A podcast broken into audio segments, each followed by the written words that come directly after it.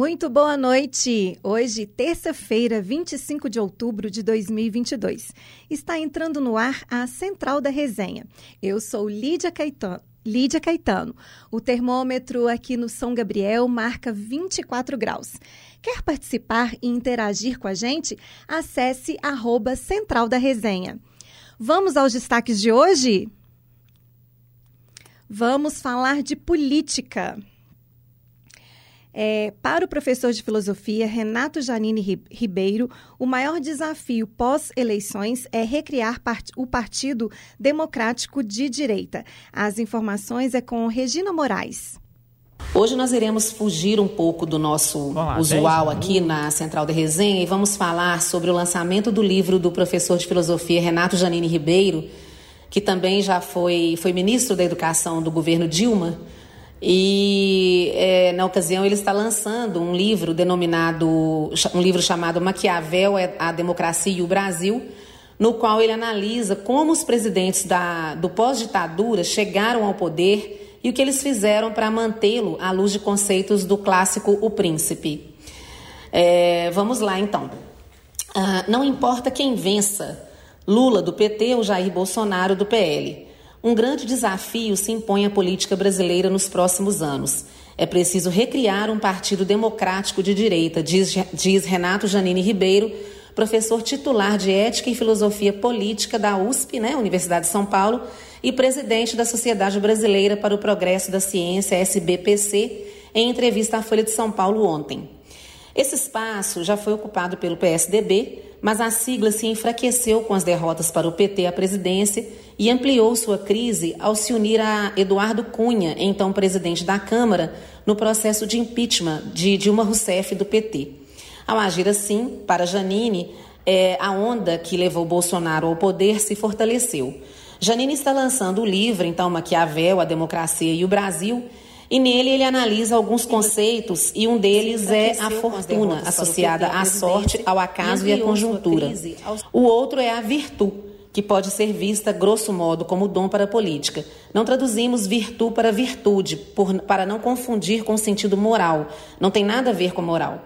Virtu, segundo Janine, vem da palavra latina vir e quer dizer varão. É quem tem não apenas força física, mas capacidade de articular suas ações com vistas a um determinado fim. Segundo Janine, os três vice-presidentes que assumiram o poder nesse período, Sarney, Itamar Franco e Michel Temer, defrontaram-se com muita impopularidade e tiveram uma pequena virtude, digamos, não de mudar o Brasil, mas de segurar o mandato deles. Em outras palavras, uma virtude de reparação de danos. Dilma, de quem Janine foi ministro da Educação por seis meses, não demonstrou virtude suficiente para manter ao menos um terço de apoio em qualquer das casas do Congresso que teria bastado para impedir seu afastamento. Por outro lado, diz o autor, não faltaram fortuna e virtude a FHC e Lula.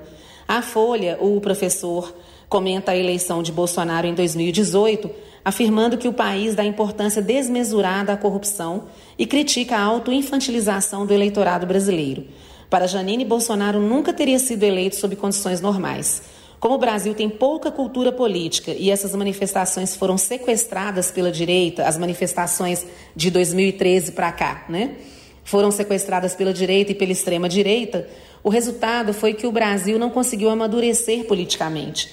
As pessoas que foram às ruas eh, de 2013, principalmente em 2013 e 2016, não esperavam, eh, aliás, esperavam soluções quase mágicas. Vai resolver tudo, de saúde e educação. Houve uma decepção usada pela direita, então, que eh, aproveitou a impopularidade de Dilma para promover o impeachment. Chegou-se a uma situação em que o nosso problema eram os políticos de Janine, e isso influenciou as eleições de 2016 e de 2018. João Dória, por exemplo, ganhou a disputa para prefeito em 2016 e depois para governador em 2018 em São Paulo, prometendo não ser um político, mas um gestor. Bolsonaro ganhou para presidente porque, além de derrubar o PT, o PSDB havia cometido um suicídio político. O espaço propriamente político ficou esvaziado. Bolsonaro era o personagem adequado para aquele momento porque não estava vinculado a nenhum grupo político de maneira evidente. E a imagem dele era praticamente um vazio na qual podia se projetar o que se quisesse. E as promessas de atitude violenta têm um certo apelo no Brasil. Uma frase usada sobre o Bolsonaro é que ele tem coragem de dizer alto o que todos nós pensamos baixo, ou seja, assume todos os preconceitos tradicionais e há quem ache que isso é um ato de coragem. Janine diz ainda em seu livro que os cidadãos se auto-infantilizam, não têm vergonha de admitir que são crianças fáceis de enganar, clamam por quem os tutele elegem um tutor e, quando dá errado, pedem socorro a outro, geralmente pior. A alternativa para isso é a educação política, na opinião de Janine, algo que não se aprende apenas na escola, aprende-se em mobilizações, em ações. No Brasil, há uma forte tendência nos cidadãos de terceirizar o papel político. Se em vez disso atuassem juntos, defendendo uma causa, se tornariam mais fortes. Essa é a melhor forma de educação política que existe. A imprensa pode contribuir para a educação política ou prejudicá-la. Em 2018, por exemplo, a pauta para os candidatos nas entrevistas era quase sempre, eram quase sempre os escândalos. Dá-se no Brasil uma importância desmesurada à corrupção. Para muita gente é como se, único, se fosse o único problema. Janine aponta que se pegarmos o sujeito que devolveu 100 milhões de reais para a Petrobras, esse valor talvez é, dê um dia de merenda escolar no Brasil. Talvez nem isso.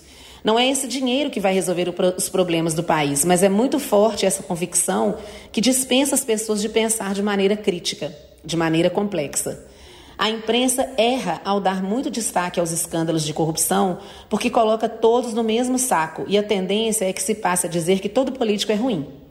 Converse com quem acha que todo político é ruim e pergunte em, pergunte em quem ele votou para deputado, senador na última eleição. Vai ser no pior nome possível, eles têm um faro fantástico. Quem repudia a política tem muito talento para votar pessimamente, afirma Janine. Ao aproximar Bolsonaro de Jânio Quadros e Collor, dizendo que os três é, fazem farto uso de patos, é uma palavra grega, que é de onde vem a palavra paixão, Janine diz que a ideia de passividade, tingida de uma fortíssima emoção, pega os sentidos de patos e abre espaço a soluções não racionais nas quais as pessoas fiquem passivas, esperando que a salvação venha de fora. Jânio foi eleito como um salvador, sem compromisso com ninguém. Dizia que o grande problema do Brasil era a corrupção. Collor ficou conhecido como caçador de marajás. Retornou fortemente o tema da, retomou fortemente o tema da corrupção. E Bolsonaro também, além da degradação da pauta de costumes. Para Janine, o país se dividiu em três blocos políticos principais após 2018: a extrema-direita, com Bolsonaro à frente, a direita, simbolizada pelo PSDB ou pelo que restou dele, e a centro-esquerda, simbolizada principalmente pelo PT. Após os resultados do primeiro turno, além de restabelecer a democracia, não defender e sim restabelecer, porque 2018 foi uma eleição de fraudes e muita mentira. Um grande desafio para o futuro é recriar um partido democrático de direita, que seja comprometido com os direitos humanos e com a disputa eleitoral. Talvez a Simone Tebet, do MDB, que seja uma possibilidade nessa direção. A campanha dela foi bem feita, ela se saiu bem na opinião de Janine. Tivemos um espaço democrático de direita com o PSDB. O partido havia surgido com uma mensagem mais centrista, até um pouco de centro-esquerda, mas aliou-se à direita, aproximou-se do então PFL. Perdeu quatro eleições presidenciais para o PT, o que o deixou desarticulado, embora continuasse fazendo governadores em estados importantes. Havia até um equilíbrio razoável. O PT não ganhava nos estados, o PSDB comandava os principais estados. No entanto, o PSDB decidiu namorar o golpe e Aécio Neves subordinou a extrema-direita e Eduardo Cunha e outras lideranças do PSDB não souberam ou não quiseram impor um limite a isso. O partido não quis esperar a eleição de 2018, o que foi trágico. Em relação ao Brexit, aprovado em 2016, por exemplo, no Reino Unido, Janine afirma que causou espanto. Muitos quiseram um novo plebiscito, mas o entendimento final foi: o eleitor votou, está votado. Não houve essa característica brasileira do votei mal, alguém me salve, vamos fazer um impeachment. Também é preciso entender, e essa é uma crítica aos jornais em geral, que Bolsonaro não é de direita, é extrema direita. Direita é Angela Merkel, primeira-ministra da Alemanha de 2005 a 2021, e Merkel, Merkel e Bolsonaro não têm nada em comum. Segundo Janine em seu livro, a direita brasileira murchou extraordinariamente. Uma parte se aliou à extrema-direita sem muito pudor. Para o segundo turno, por exemplo, o governador de São Paulo, Rodrigo Garcia, do PSDB, foi direto para o colo da extrema-direita sem impor condição. Isso, para o futuro, é serrar o galho em que se estiver sentado. Como presidente da SBPC, Janine convidou os três candidatos que tinham maior intenção de votos para a reunião anual da instituição em Brasília no último mês de julho. Na ocasião, eram Lula, Bolsonaro e Ciro Gomes, os candidatos que, que estavam né, nos primeiros lugares das pesquisas de intenção de voto. Ciro respondeu prontamente, Lula demorou um pouco, Bolsonaro só declarou que não iria no penúltimo dia de reunião, depois que Lula já havia ido e quando nem havia mais grade horária para sua participação. Para Janine, essa é uma diferença entre os três candidatos da época. A Simone Tebet não foi convidada só porque não havia espaço para, para além dos três primeiros colocados nas pesquisas. E ela estava em quarto na época. Janine acha que, ele teria, que ela teria ido se pudesse, se tivesse sido convidada, pois a SBPC conta com declarações desses candidatos em favor da ciência, mas não de Bolsonaro. Renato Janine Ribeiro é professor titular de Ética e Filosofia Política da USP e presidente da Sociedade Brasileira para o Progresso da Ciência, SBPC. Foi também ministro da Educação no governo Dilma Rousseff em 2015 por seis meses. Entre seus principais livros estão A Sociedade contra o Social, o Alto Custo da Vida Pública no Brasil, do ano 2000, A Pátria Educadora em Colapso, de 2018, e Duas Ideias Filosóficas e a Pandemia, de 2021.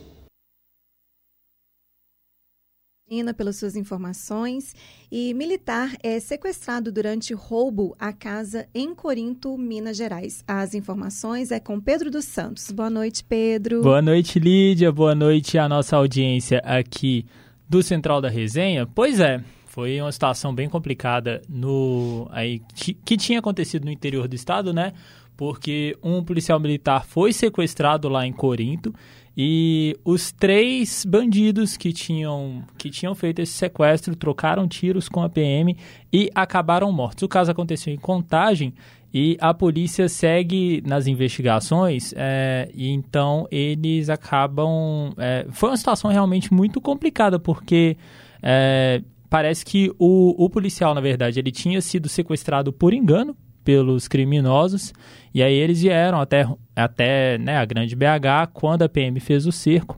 E na troca de tiros, os três, é, os três bandidos acabaram sendo, sendo mortos. E é isso, Lídia. Volto com você. Menino é chamado de macaco em partida de futebol em BH.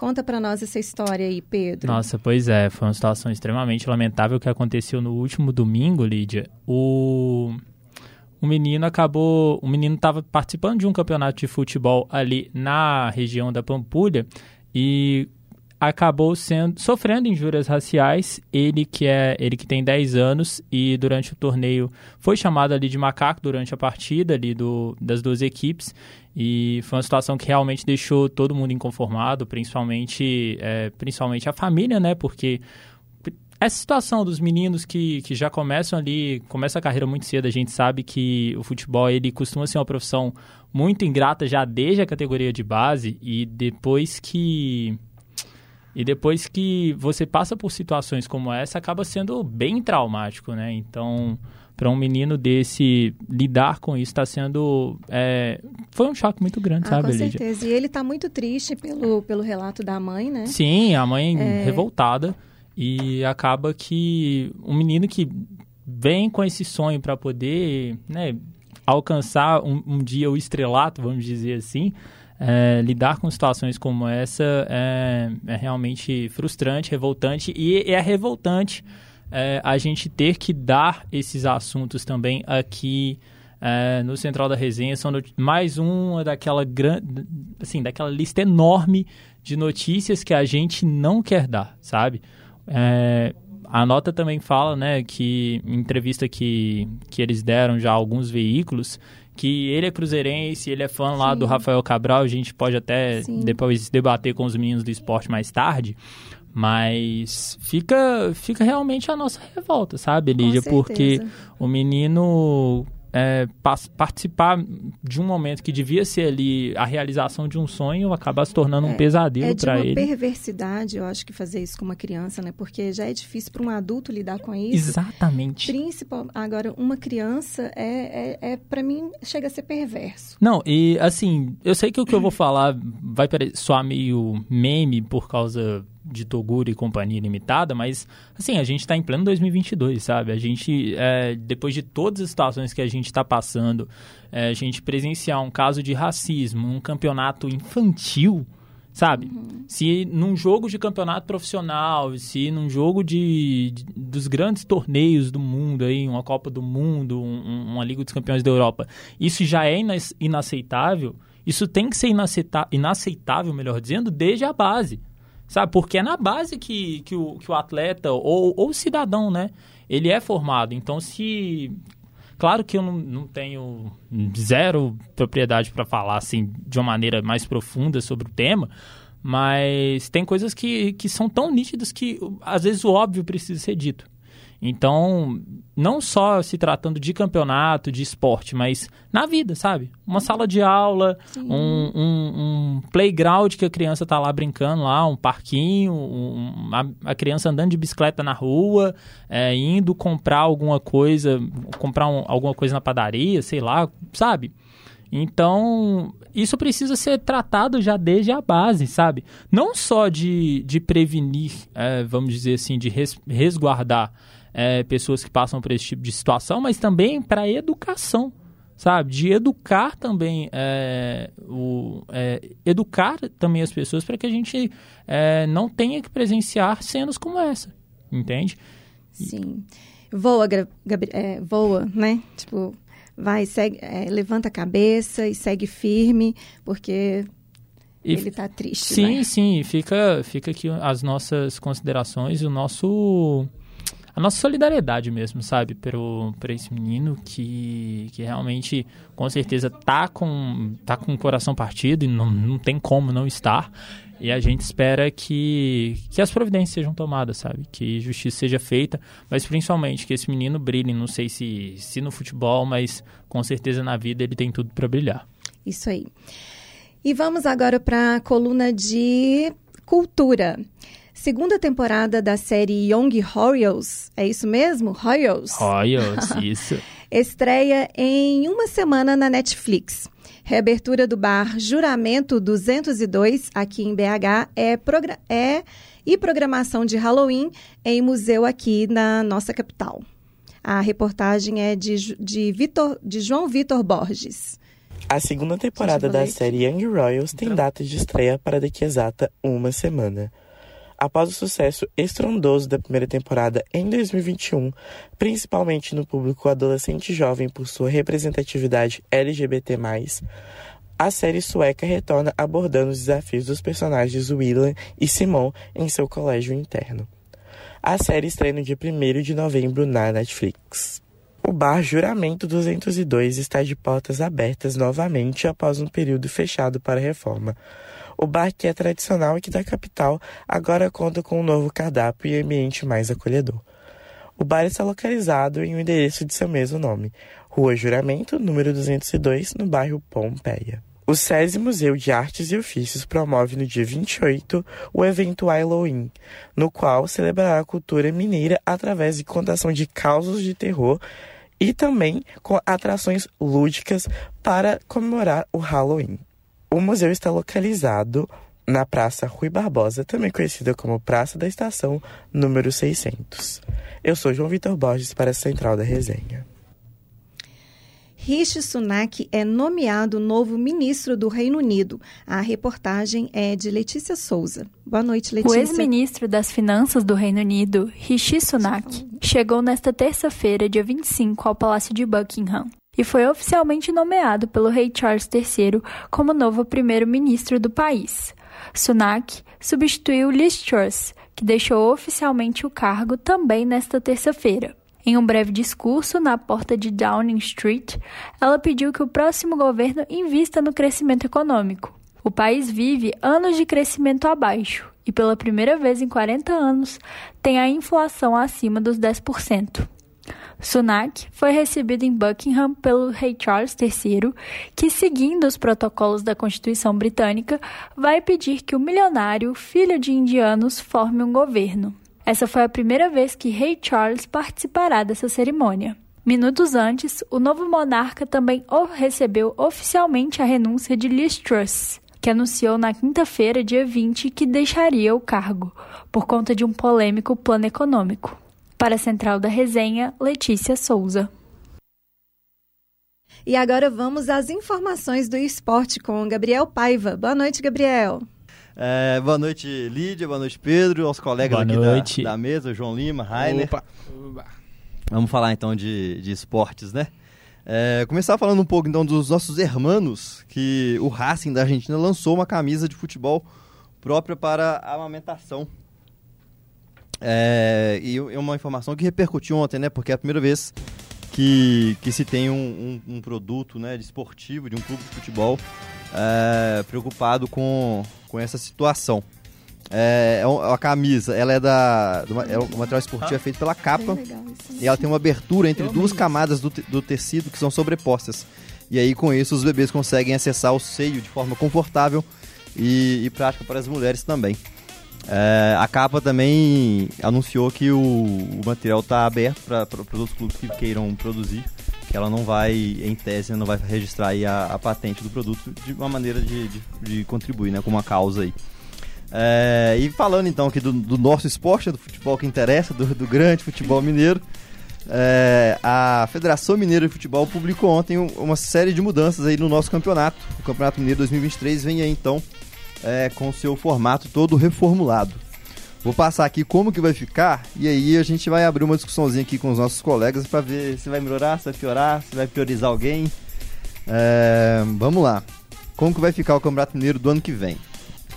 Uh, serão três grupos com quatro times cada. Oito, oito rodadas na primeira fase. Os clubes enfrentam só os times dos outros grupos. Não pode jogar contra os clubes que estão na, no mesmo grupo. E aí, vão avançar os líderes de, de cada grupo e o segundo melhor geral entre os três grupos. Para fazer semifinal e depois final. Semifinal é ida e volta, final e de volta também. É, sobre o rebaixamento. Uh, vai ser um triangular com os três piores clubes de, de cada grupo, salvando apenas um, rebaixando dois. Já temos também gru os grupos da, do Campeonato Mineiro do ano que vem. Ficou da seguinte forma: os times da capital uh, encabeçam os grupos, né? então Cruzeiro Atlético e América. O grupo é formado pelo Atlético, pelo Atletic, Vila Nova e Pouso Alegre. É um grupo aí que não, assim, os times do interior não estão, tá fácil não, hein? O grupo B, América, Caldense, Patrocinense Democrata de Sete Lagoas. É, e o grupo C, formado pelo Cruzeiro, pelo Democrata de Valadares, né, de Governador Valadares, pela Tombense, que fez uma boa Série B esse ano, é, e pelo Ipatinga, que já foi inclusive algoz do Cruzeiro aí em tempos passados, em final de Campeonato Mineiro. E queria saber dos colegas aí qual, qual que é a visão, né, sobre essa, essa reformulação. Vocês acham que vai ficar melhor, que vai ficar pior? Uh, tem uma redução de datas também, né, do, do campeonato. Vai abrir data aí na, nessa primeira parte do ano, que é um momento importante de pré-temporada, que tem muitas lesões também. Ah, o uh, que, que vocês acham aí? Olha, cara, eu sempre achei pro, pros times grandes da capital, né? O Atlético e o América. É, e o Cruzeiro. vale lembrar que é. os times da capital é Cruzeiro e América, né? O Atlético é de Vespasiano. Não. é criado ali, né? Pros, pros três da, da capital, pro agora o América, né? Que vem, vem crescendo nunca foi um, o Campeonato Mineiro sempre foi um teste, mas um teste que não vale, para mim, não vale de nada, porque os times, é, com todo respeito ao time do interior, né, são times bem fracos. Eu acho que o é, no, nesse ano agora de 2023 o Atlético deve mandar o time é, sub-20 na maioria das, das partidas, assim como fez no esse ano, mandando o time titular somente contra o o, o Cruzeiro em algumas é, partidas jogadas em casa, né? Eu acho que os estádios que são praticados o, o futebol no, no Campeonato Mineiro fora da, da região são muito ruins. É, eu acho que esse ano o Atlético enfrentou, não sei se foi o Vila Nova ou o. Não vou me recordar, mas o campo tava igual um pasto. É, o, time... o Castor Cifuentes ele é, é, conhecido por ser um campo que tem várias gramas nele. Campo né? é pesado campo pesado. Mas assim, é, eu acho que vai prejudicar um pouco a, os times do interior, né? Porque é menos, menos jogos. E também tem a questão do, da visibilidade para os jogadores da, do, do interior, né? Que muitos se destacaram. O próprio Ademir, que está no Galo hoje, começou na Tombense, se eu não me engano. É, foi levado para o América e hoje está no Atlético. São, são dois lados da moeda. Para os times grandes, eu acho que vai valer a pena essa diminuição de datas, porque o, o Campeonato Mineiro é muito fraco, o nível, o, os estádios, como eu citei, são muito é, decadentes. E para os times da, do interior, eu acho que vai, vai ser ruim, porque é, muitos são montados simplesmente, é, praticamente para praticar o. para jogar o Campeonato Mineiro. E você, Rainer, que me diz? É, então, é uma mudança que vem aí num momento até que eu acho ok. Porém, é uma mudança que pra mim não muda bosta nenhuma. Desculpa a palavra aí, porque vocês falaram reduzir data, vai tirar uma data do calendário. Um, no máximo duas. E inclusive a final que tinha colocado jogo único, a final tinha colocado jogo único, agora vão ser dois jogos. Tinha sido um sucesso o jogo único, torcida dividida vai lá e tira lá, logo no ano que dá certo, tira isso. Então. Ô, Raine. É, oi. Desculpa te cortar, mas também vale lembrar que é, que está sendo discutido também o retorno da Copa Sul-Minas. Então, assim, se voltar a Copa Sul-Minas, do que, que adianta ter oito datas se vai ter mais quatro ou cinco de Copa Sul-Minas? Fica seis por meia dúzia. Não, é o que eu falei. Tipo assim, é uma mudança que poderia vir para agregar, agregar, mas é, ao meu ver não vai mudar nada, vai continuar a mesma coisa sucateada que é o Campeonato Mineiro, que é todos os campeonatos né, estaduais de, do, do, Brasil, na verdade. São Paulo talvez seja o único que tem alguma disputa, mas mesmo assim ainda é bem ruim. É, porém, não dá para você ser radical a ponto de falar assim, ah, tem que acabar o campeonato estadual. Não, como o João falou que times do interior, eles dependem é, do campeonato estadual. Muitos times só montam equipes para disputar o campeonato estadual. Então, é, é uma coisa que tem que ser trabalhada melhor porque ano passado até tinha uma, uma questão de multas, assim, caso o time usasse só o time sub-20. É, então, isso é uma solução que poderia ser usada. O Grêmio já fez isso lá no Sul, né? De deixar o time sub-20. O Atlético é... Paranaense joga só com o time de transição. Exato. É o, o, o, Grêmio quase caiu, inclusive, jogando time sub-20. Então, poderia ser uma solução, mas é, o Campeonato Mineiro ele ocupa muito tempo no calendário. Tanto é que o Brasileirão ele é bem postergado por conta do, do campeonato estadual. É, a Libertadores começa encavalada com o campeonato estadual, então é, tem que mudar sim, mas da forma que foi feito não mudou nada, só deixou o campeonato mais feio um pouquinho. É. só me permite discordar do João Lima aí, que ele falou que não serve pra nada, serve pra uma coisa, que é pra demitir o treinador, né? Sim. É... Quem perde o campeonato é. mineiro geralmente quem perde o campeonato mineiro geralmente instala uma crise desnecessária no. no... É, mas. Geralmente o Galo já derrubaram muito o treinador do Galo, é. assim. Mas é isso aí. Já aproveitando então que a palavra está com o João Lima, queria saber as notícias do Atlético aí de hoje. É, vamos lá. Vamos falar do, do galão da Márcia? Boa noite, massa atleticana. Bora falar de galão. O Atlético enfrentou ontem o Fortaleza, né, na Arena Castelão, às 8 horas. Partida válida pela 33ª rodada do Campeonato Brasileiro. Mais uma vez o Atlético não apresentou um bom futebol. É, o Cuca fez mexidas no time titular que gerou bastante insatisfação dos torcedores. O Sacha ocupou a vaga do Hulk, né? Que lesionado e não atua mais, provavelmente não atua mais nesta temporada.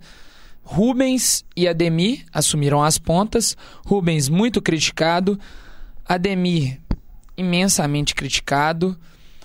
É, o Atlético continuou errando as mesmas coisas do, dos últimos jogos, pecou na saída de bola.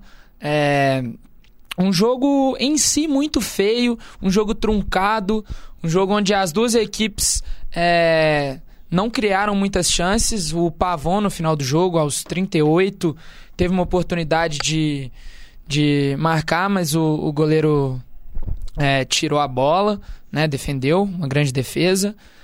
E o Atlético, mais uma vez, perde a oportunidade de colar no, no G6. O, é, o Galo segue três pontos do Atlético Paranaense, sexto colocado, podendo, se vencesse, ficava a um ponto, né, do sexto lugar. E ver o São Paulo no seu retrovisor. São Paulo com 47 pontos, é, colado no Atlético. E vale ressaltar que o Atlético ainda, o, o Atlético ainda pega o, o São Paulo, né, no, um confronto direto no Morumbi, um jogo truncado, um jogo que vai ser difícil. Então o Atlético tem que abrir o olho contra esses times menores na tabela. É, enfrenta agora o Juventude na quinta-feira. Tem uma um confronto, vamos colocar, mais fácil. E se o Galo não, não vencer, as chances de estrear a Liberta no seu estádio novo na Libertadores vão ser muito baixas. Mas é isso aí. Não sei se eu tô é... confiante, não sei se a gente vai estrear contra o Laguaira com o gol do Ademir passando para quinquagésima fase da Sul-Americana. Tem que abrir o olho. O Cuca mexeu muito mal ontem no, no time. O Keno, com 10 minutos de jogo, fez mais do que o Ademir em toda a história dele do Atlético. O Pavon, que Ô, Cuca, meu filho, o que, que o Pavon te fez, cara? Coloca ele para jogar, cara. Pelo amor que você tem a Deus. O Rubens errando passe ontem, cara, de 5 centímetros assim, só joga para trás. Então a gente tem que rever isso aí, né? Esse ano que foi um desastre pro Atlético. Mas que eu acredito que no ano que vem vai vir uma reformula mais uma reformulação na, na vida do Atlético, né? Que é o comum. E a gente vai mudar essa, essa, situação, essa situação. Gabriel. É isso aí, obrigado pelas informações, João. Eu confesso que eu escolhi não assistir o jogo do Atlético ontem, já prevendo um jogo ruim. Fui assistir algumas comédias de stand-up. Mas obrigado aí pelas informações. Vamos falar pro lado da Lagoa então, que não tem crise, né? Onde é, é normal, né? Ele tá em boa fase. É, queria chamar o Rainer para trazer as informações pra gente. É isso, né? Ao contrário do Atlético, o Cruzeiro vive um momento um pouco mais esperançoso, né? Pro ano que vem. É, o Cruzeiro que só joga na quinta-feira é, contra o Novo Horizontino fora de casa e penúltimo jogo de, do campeonato aí. É, mas o nosso querido Ronaldão, o dono do Cruzeiro, né, dono da SAF, proprietário, ele convocou a torcida para o último jogo, que vai ser o jogo da entrega da taça, né, a 38ª rodada aqui no Mineirão, para comemorar junto com o time, né, essa, fazer essa festa lá que acho que vai ser a última festa aí que o Cruzeiro já fez bastante esse ano. Muitos jogos foram só festa, né? É. E não só levantar a taça, como rebaixar também, né? Expurgar o último Expurgar demônio. Expurgar da... o último demônio da, do Cruzeiro, que é o CSA. A torcida espera isso ansiosamente para afundar o CSA junto com a comemoração do título, né? É... Além disso, o, o Paulo Pesolano ele publicou hoje uma carta no. É, como é que chama? Oi? The Players Tribune. Isso, The Player Tribune. É, ele fez uma carta para a torcida do Cruzeiro contando, né, como é que foi essa, esses bastidores da, do ano do Cruzeiro, como que ele chegou aqui. Ele chegou falando que desde o início ele sabia que iria dar certo, que acreditava muito né, naquele time e foi, foi, foram palavras bem emocionantes assim do Pelzolano para quem pôde ler a carta é, quem é torcedor do Cruzeiro com certeza ficou bem tocado pelo que ele falou. É, ele projeta também para o ano que vem um ano bom para o Cruzeiro. O próprio Ronaldo na coletiva é, do projeto que lançou hoje, também vou falar desse projeto. O Ronaldo falou que para o ano que vem espera um time competitivo dentro da realidade do clube, não tem tanto investimento quanto os outros poderão ter, até por conta das dívidas que o Cruzeiro tem que é, né, cobrir ali com 20% do, da renda e 50% do lucro, ou vice-versa, não lembro, são todos. tem que ser destinado para as dívidas. É, é, como foi assinado o acordo tributário do Cruzeiro. Então, é, ele falou que vai é, acertar esse plano para ver quanto ele vai poder investir no time, mas prometer um time competitivo, que o Cruzeiro vai vir para disputar lá em cima onde que é onde o clube acostumou a estar, né? Quer falar alguma coisa, meu querido? É, das zicas das cartas. Tá ligado? Da zica das cartas, que depois que o Guilherme Arana, a assessoria dele, escreveu uma carta para ele, diversos atleticanos, achou que ele tinha gastado o tempo precioso dele declarando amor ao time. Foi só aqui, ó. né? Foi só a é, decadência. É, carta que é uma coisa que o Atlético fez bastante, né? mas na verdade, nota, né? Nota, é. depois das notas deram uma. Nossa, teve gente que chorou com a carta da assessoria do Guilherme Arana. Tivesse, tiveram diversas de, desse, né? É, e tirando isso, também teve o lançamento do Cruzeiro, do projeto Big Blue, um evento aí que promete ser uma inovação no, no esporte mundial aí, a, a questão aí que envolve o metaverso do Cruzeiro, muitas, é, muitos eventos online, é, de, gratuitos inclusive, então é um evento aí de grande porte que, que a empresa do Ronaldo fez com os sets lá de filmagens e tal, tudo de Hollywood, segundo ele, né, com equipamentos aí de primeira. Também está cogitando aí reformas na toca, porque né, a situação da toca 2 é um pouco defasada, segundo é, o CEO do Cruzeiro falou, então vão acontecer algumas obras. O Cruzeiro vai investir no clube, né? É, o primeiro de tudo é você investir no clube e, em consequência disso, o futebol aparece. A gente vê exemplos aí no, no futebol brasileiro, como o Atlético Paranaense, o próprio Red Bull Bragantino, né? Times que se organizaram financeiramente e estrutura, estruturalmente primeiro para depois ir mexer ali os pauzinhos no time. Então, vamos ver aí até onde vai é, esse projeto da SAF do Ronaldo, que até então tem sido muito esperançoso para a torcida do Cruzeirense. Vamos ver como é que vai se dar isso ano que vem. O Ronaldo fala em disputar meio de tabela, mas fala que o time é competitivo. Vamos ver como é que vai ser isso aí. É isso aí, obrigado. É, o Ronaldo que tá certo, né? Um time competitivo, você considerando aí um brasileiro com G8, dependendo aí um G9. Exato. É, você ainda belisca alguma coisinha aí, né? Mas assim, a gente sabe que é difícil, né? O Atlético mesmo tá, tá lutando aí para pegar é. o, o G6. Como diz o, o Ralph e é, muitas pessoas, o Atlético vai, vai ocupar aquela... Como é, que, como é que o Ralph falou ontem? Quando não há intenção de se classificar. classificação culposa. Classificação culposa, como, se, como é... não há intenção de se classificar. É, não, o Brasileirão ele premia muitos incompetentes. Isso aí é, sempre foi assim, a gente sabe da, dessa, dessa realidade. Mas é isso aí. De esporte é isso então, Sim. pessoal. É, agradeço a participação de vocês e retorno com você, Valeu. Lídia. Obrigada, meninos, aí pelas informações. E essas foram as principais notícias aqui da Central da Resenha. Hoje a apresentação foi comigo, Lídia Caetano, a produção de Cristian Maia, Letícia Souza, Pedro dos Santos, Rafael Souza, Verônica Lorena, Lavínia Fernandes e Regina Moraes. A coordenação é de Getúlio Nuremberg. Excelente noite para todos vocês.